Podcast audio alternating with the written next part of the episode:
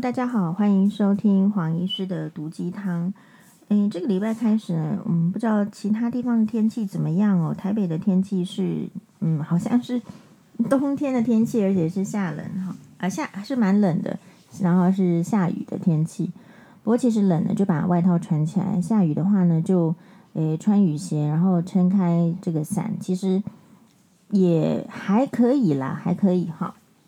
我们今天看到一则新闻，很有趣，是说空姐见金城武喜要签名，落地后遭投诉，拍影片取暖，网反应一面倒。这则新闻呢，这个是来自这个，哎，我看到的是中时新闻网的新闻哦。他说，现年四十七岁的男神金城武，私生活一向低调神秘，哦，出演过无数戏剧作品，近年来转趋低调，拍摄完。二零一九年的茶饮广告之后就再无新作，今年三月是有返台拍摄电玩广告，好，之后再无其他消息传出，好，可以说是神隐的状态哦。所以日前呢，有位空姐拍影片告诉大家说，她的两位同事竟然遇到金城武，而且还向男神要了签名，金城武也客气的答应了。岂料这个事后呢，金城武向官方投诉。打扰休息，掀起一片这个讨论。然后这个内容就是说，呃，因为在飞机上工作的同事看到金城武，非常的呃抱着粉丝的心态看到金城武之后雀跃万分，于是向他要求签名。虽然金城武呢也面带笑容的答应了，但是后来飞机抵达地面之后呢，他转头就向乘务长投诉，用日语表示不快。表示两位同事已经打扰打扰到他的这个休息了。那空姐的意思是说，金城武既然已经答应签名，又何必投诉他们呢？哦，所以这个就是说，就会引起大家的这个看法。所以你听到这样子的话，你的看法是怎么样呢？有些网友就是说，当然不是因为这个明星就不能投诉啊。如果觉得说，呃，你打扰别人，那人家当然是也可以。投诉嘛，不要打扰到别人的休息。好，黄医师看到这个新闻的话，就是我的感想是，诶，首先哈，就是，嗯，弟蛮蛮羡慕这个空姐有这个职务之便，应该是可以遇到相当多的名人啦、偶像啦、明星，因为不管是谁都会，特别是名人、偶像、明星，可能更有机会。搭乘这个飞机，而且特别是比如说商务舱啦，哈，或者是更更高级的头等舱，那所以这些明星为什么不去搭这个经济舱？哦，要去搭商务舱、头等舱，其实就是因为商务舱、头等舱的位置比较大，然后里面因为一个位置比较贵，所以它里面舱等的人比较少，然后因为空间的规划，其实你不见得看得到。别的乘客，除非你刻意，不见得看得到别的乘客，然后呃，也不太容易被别的乘客所打扰。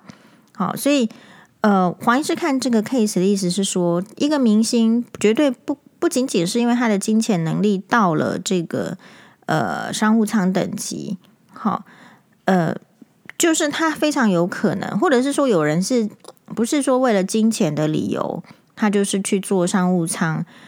我曾经哈，因为是跟这个嗯前夫搭这个呃出国是要去，我记得是要去加拿大订婚，所以我们先出发，然后是搭，可忘忘记是哪一个航空公司，先到香港转机，然后再飞加嗯、呃、再飞，好像是美国还是加拿大，我也忘记了，哦应该是加拿大吧。那重点来了，就是非常非常巧的是，呃，我就是在去这个香港先第一第一趟，第一趟就第一段第一段的路程中，就遇到了这个我们长庚的眼科医师，他们呢要去香港开医学会，好，还是说他们也要转机，我也忘记了。总而言之，他们也要去香港，然后就是很明显的，他们是要去开医学会。然后他们都是坐经济舱，那是因为医院或者是说怎么样哈，他对那个医师的补助通常是经济舱，当然，特别大的教授有没有厂商赞助商务舱，这个也有可能。但是大部分的医生普遍出国去，呃，看参加医学会，就算医院有赞助，通常都是经济舱。好，那所以那个瞬间吼，其实因为我我有点不安，因为 因为嗯，因为就是说怎么样呢？因为我认识的可能就是可能很照顾我的。呃，师长啦，就很眼科医师哦，他去做这个经济舱，然后我去做商务舱，这个在医学伦理上，我会觉得对我来讲有点奇怪。然后，所以我甚至脑中会萌生一个念头说，不然我把我的位置让给这个他某某医生做，这样，那是我觉得可以这样。可实际上，在航空法里面是不行这样，因为一个位置就是坐什么人，这个很重要的，对不对？好，不，呃，那另外，所以我现在要讲的是说，有时候你觉得可以这样，但是不是一定是可以这样呢？这个就是另外一件事情。所以，比如说，我觉得这个空姐会把她两个同事的事情讲出来，当然，我觉得她是认同她的同事，她的认同她的同事说已经是粉丝，所以看到非常的兴奋，所以去要这个签名。可是呢，她。可能有稍微一瞬间在脑海里面闪过金城武的立场，他的立场就是他不是因为仅仅是有钱去做商务舱而已，他同样要享受商务舱的其他的待遇，包括隐私啦，呃，更快的上这个飞机，更快的下飞机等等。好，所以他去使用了商务舱，所以也许他使用商务舱的理由，你知道有一些明星或者是偶像或是艺人。好或者是说，像付得起商务舱的这个呃医生，他也不见得去做商务舱的，所以他付得起，或者是说他愿意花这么多钱去做商务舱的理由，并没有被这个空姐呢深刻的考虑进去，所以去请他这个签名。好，那那这样子的话，就是说，所以也许我认为他的这个会出来讲，就是会甚至会拍影片出来讲，就是他身为。呃，粉丝，然后遇到金城武的这样的情形，其实他是蛮难过的，蛮失望的，所以他会把这个事情讲出来。可讲出来的，通常如果自己有做错事，是不会讲出来的嘛，对不对？一般的人性，如果我们是比较理亏的一方，你可能就想啊，我这件事情我理亏的比较多，所以我就不会讲。所以会讲，一定是在他的逻辑里面觉得他是。没有那么理亏的，好，所以这个部分就很值得思考。那另外来讲，有时候，呃，我觉得人跟人是那个磁场，就是说一个人他有一个原则在，他的原则有没有被周围的人看到，其实我们不知道。然后周围的人其实也没有那么在乎他的偶像的原则吧。好，这是第一个。那第二个的话呢，就是，嗯。其实我们刚刚讲人跟人相处的这个磁场，意思是我说空姐，你也不用太难过。有时候你觉得你是一个粉丝，然后你表现的状态，难道就是金城武喜欢的状态吗？他为什么会被觉得是干扰到了？这个里我因为没有看影片，所以我不知道细节。也就是说，这个干扰会不会就是说你跟他相认之后，他可能造成他的压力，而这个压力正好是他。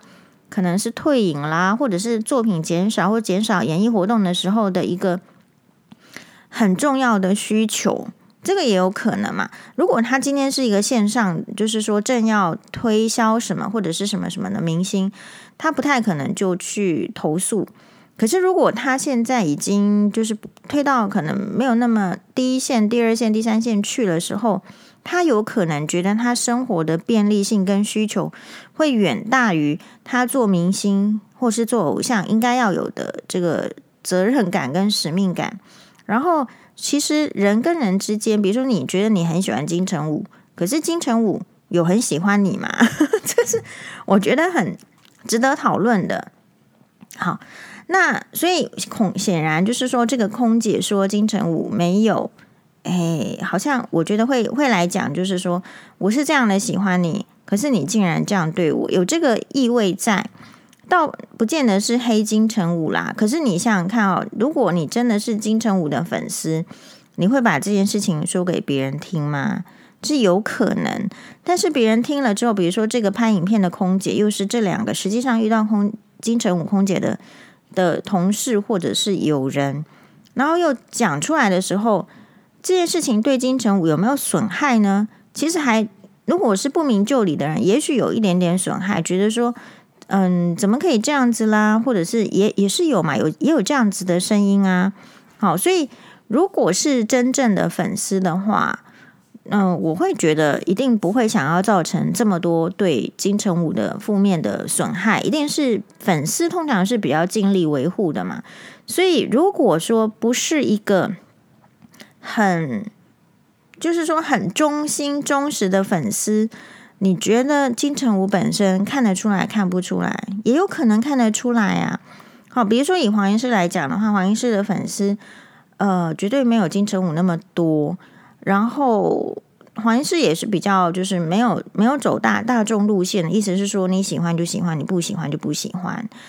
但是每一次黄医师看到那个粉丝的时候，你就会知道那个粉丝是不一样的，他的眼神就是看到黄医师就是发亮，就是发亮。所以呃，我都看得出来。好，所以不是说只有说这个口头上说很喜欢你。然后怎么样是你的粉丝，就就一定是哦。其实非常有，你如果愿意去体深刻体会的话，我认为还是有一点点差异。那我觉得我说出这这样子的话的意思是说，有时候有一些人他是当然不见得是空姐这个案件啦。空姐这个案件，我相信他还是喜欢非常喜欢金城武，他才认得出来金城武嘛。我认为就是说，还有一种情况是大家忽略的。他是有一种人，他是表面上说是你的粉丝，其实他是黑粉。他说出来是要来黑你的，可是他会以用喜欢这个人是你的粉丝，然后来说出对你不利的话。好，那意思就是怎么样？那就是更凸显这个偶像的糟糕。因为本来是一个呃喜欢他的人，后来发现真面目之后，变得不喜欢他，戳穿他，这个是更高级的小人手段。可是。哎，我想要跟大家报告一个黄医师的切身经历，就是曾经在这个过年的时候呢，呃，我就是订了这个餐厅，好，所以我们就带这个黄妈妈啊，好，然后还有双八要去餐厅吃饭。而去吃饭呢，其实我们也是搭捷运，好，然后其实如果是搭捷运，我签星巴欧巴的话，好，可能就是一个人签一个嘛，那。反正我们有签小孩的话，我一定是站在捷运的那个电扶梯。如果可以的话，我们会坐那个电，就是说那个箱型的那个、那个、那个叫做什么？那个 elevator elevator，就是是是有开门的那一种，不是手扶梯啦，就是那种电梯。如果可以的话，我们大部分会选择这个电梯。可是有时候有一些地，有一些有一些地方就没有去。搭这个电梯，而是手扶梯。可是如果有到需要搭手扶梯的时候，如果又牵着星巴欧巴的时候，我一定是站在左边，然后星巴欧巴是站在右边。好，那就是如同大家所看过的新闻，所以黄医师就发生了，就是可能到目前为止，就是有上新闻的有一次，对不对？就是有一个中年男子，然后呢，他就是说要跟我借过。然后我就说不借，好，就是那那个事件发生很大，因为下去之后，他继续的在就是前面堵着我，就是我不我不我不借他，他好像很很没有办法接受，好，那他完全不会站在我的立场，我牵着小孩，那我确实需要，而且我。在没有牵着小孩的时时间里面，我也是一个捷运族。我通常都站在右边，把左边让给别人。可是当我需要左边的位置的时候，我发现人家不让给我。好，所以那个就是黄医师的遭遇。然后真的，他是一个中年男性，他也敢挡在我前面，然后跟我大声。那我也跟他大声。然后他不走，我就说你再不走，我就告你这个，你是不是要那个啊？妨就是妨碍我们自由。强制罪，你挡在我前面不让我走，你不是妨碍我自由强制罪，你是什么？好，我是讲到这样哦，然后呢，这个啊，这个男生才要走，然后当下发生在这个这种情况，你哎，这个是一次，然后另外一次就是我刚刚所要讲的，是在刚刚那个例子是中年男性，然后还有一个例子是在过年期间，就是欧巴桑，好，大概我认为是。四十岁到五十岁左右的女性。然后呢，我们是在忠孝复兴站要要转那个板南线，这个手扶梯要下去。那其实呢，后来我才知道，他要搭的是往市政府方向的捷运。其实那个捷运已经关门了。然后呢，其实我站在那个地方左边，旁边牵着欧巴，他也是说要借过。然后呢，我就跟他说，就是没有没有没有要借，好不方便。然后呢，诶，他一开始是站在后面，可是等到我也要去搭那个往市政府板南线方向的时候，这个捷运的地方，我站在那边的时候，这个女生不能说她女生，因为年纪有一把了。好，这个这个女这个女人好了，因为我不喜欢她，我说这个女人，这个女人呢 就跑来黄医师的面前。哦，她站在我那个后面的时候，她就是说：“啊，你是不是就是那个上在电视上的那那一位？”她大概就是这样讲。其实他连我的名字都说不出来，也说不出我是黄医师。他说：“你是不是就是在那个电视上很呛辣的那一位？好，或者是说很呛辣的那个媳妇？大概类似就是这样讲。然后呢，随便他讲啊，他就站在我后面讲。可是当我要去等捷运的时候，我站在那边的时候，这个女人她跑到我面前来说。其实左边呢，就是要让给人家走的。然后我就跟他讲：“请问你知道你这样子的说法是不对的吗？捷运局并没有这样规定，你的权利是大于捷运局吗？你要不要去跟捷运局讨论？”好，其实我也很说的很明白。那这样子，他是不是被黄医师堵到一个没办法说话的程度？然后他继续主张说，就是要左左边就是要让啊，就是怎样的。然后后来呢，他就说：“嗯、”就是不喜欢我这样不听他的话。他说我本来我我本来很喜欢你哦，是粉丝，然后怎么今天才发现你是这样子的人？好，就是会我相信他手上也有录影，好，但是黄医师手上也有录影，安装。然后呢，而且我也没有准备要小声。那重点来咯，他就是说利用他就是他要说你不好，然后呢，其实他。一开始对你的称呼就是你是那个呛辣的什么什么什么，其实会用这种，你就会判断说他绝对不是你的粉丝。可是他要指责你的时候，他要先说我是你的粉丝，你你竟然还这样对我。大家知道黄医师怎么呛他吗？如果粉丝没有你这种人，你不要往脸上贴金啊！你最好不要喜欢我，我也不要有你这种粉丝。好，然后你也不要假装是我粉丝，我会直接戳破他。好。然后后来，你知道黄妈妈在旁边，其实我的声音呢要大声哦，其实也没有很大声，因为我的声音是比较柔线条的，我是比较低音系的，有没有？所以其实我真的要大声，也不见得很大声。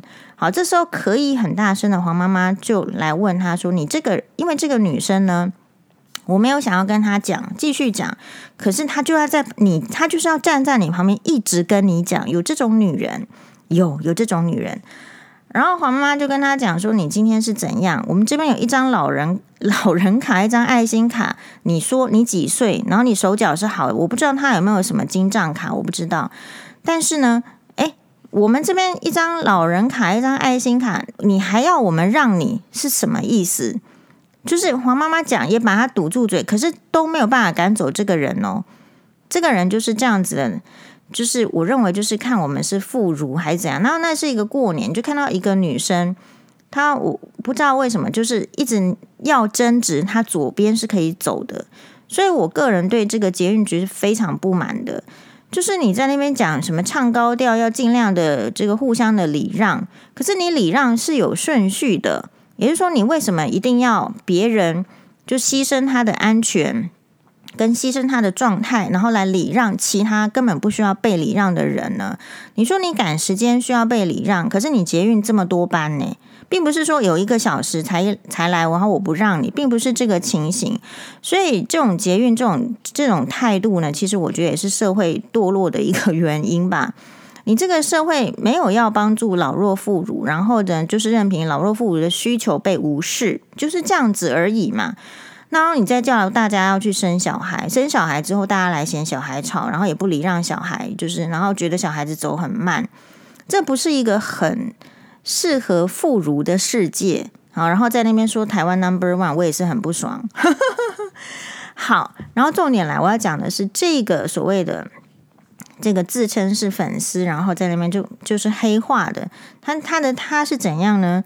他接下来哦，他就去排捷运，真的快来了，不要他就去排另外一个地方，然后拉着另外一个女人，也是中年妇女，然后开始讲他跟黄医师之间发生了什么事情，然后一上继续上车，那个人就是跟他是陌生人。然后一直讲，一直讲，一直讲，一直讲黄医师，你不觉得我自己看空姐跟金城武这个例子，我自己觉得其实跟我遇到的情形是有一样的啊。就是说，如果别人不照这个你的意思，好，不管这个人是不是偶像啦，还是特别这种例子是一个偶像，或者说他是一个公众的人物，他不按照你的想法做。比如说，我就是没有要让你左边，因为我平我这个时候我需要，我没有办法让你，这就是我的没有办法。可是这些人的人生不让他的人生没有办法跟上赶上那个捷运车，或是没有办法那么顺利，他非得要别人就是说忍耐，然后让他有办法。可是我们不要这样，好，因为我觉得安全是最重要的。然后你再看看捷运，其实。迟早会发生一些状况的，比如说像什么年久，是不是年久失修还是哪个？就我们还没看到报告嘛。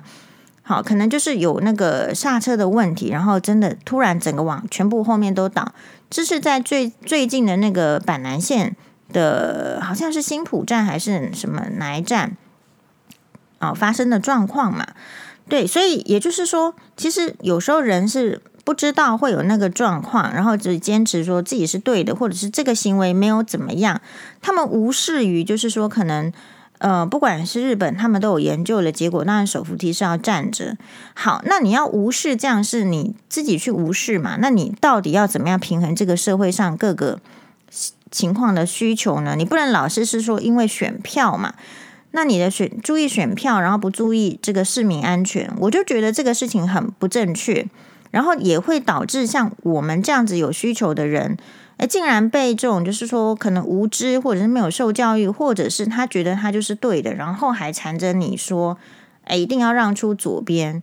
好，那黄医师，我觉得我这次的遭遇讲出来是说，因为我就打定主意，下次再有人拦住我的路，我绝对就是叫警察，就是这样子而已，我不要啰嗦啊。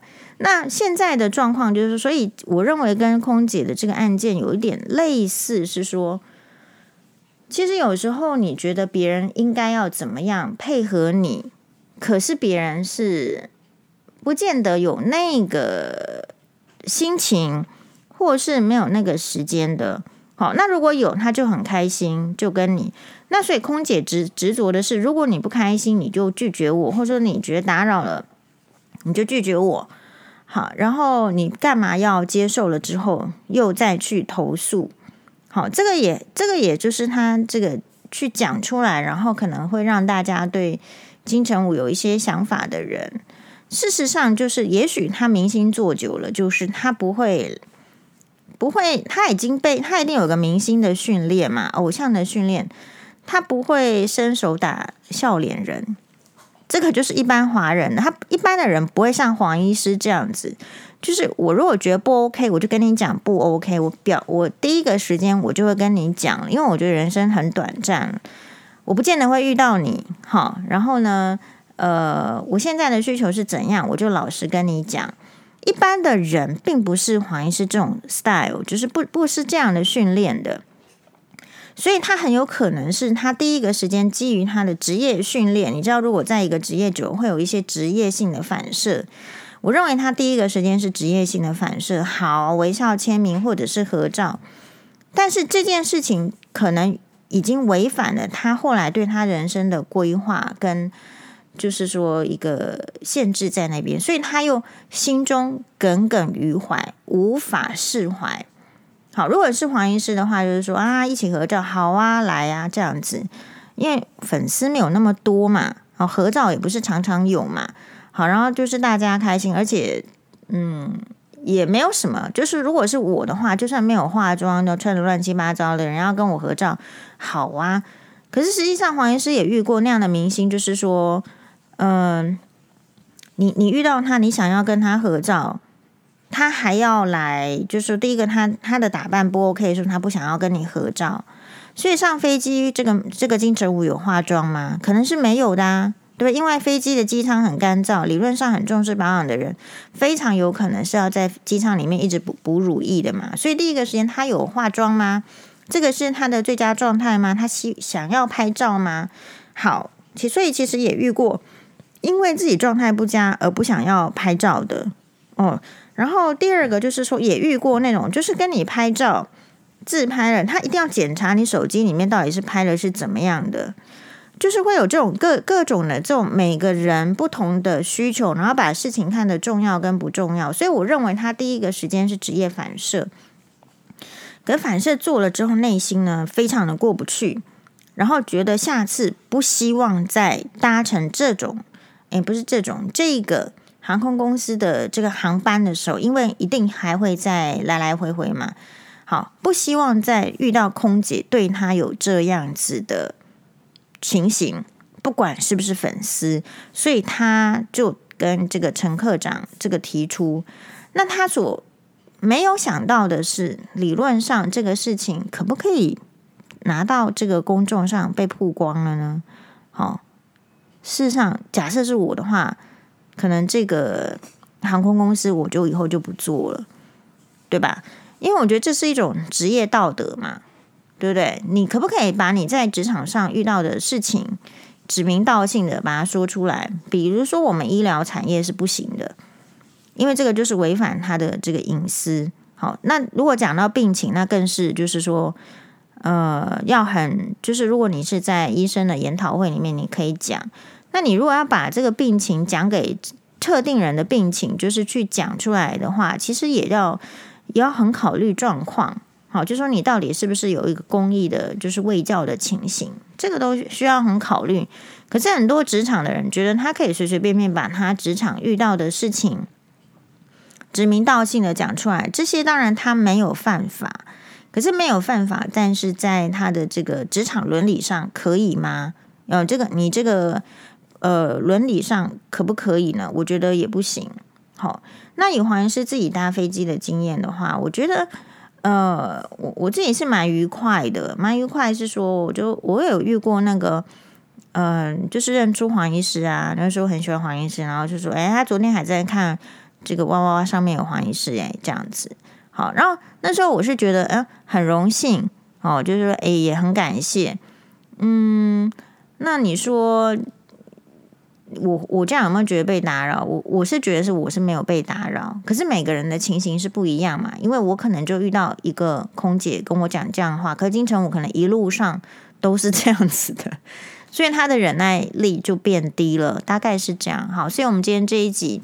的分享，觉得大家可以思考看看，呃，这些都是很好的社会议题哦。好，谢谢大家收听，马丹呢。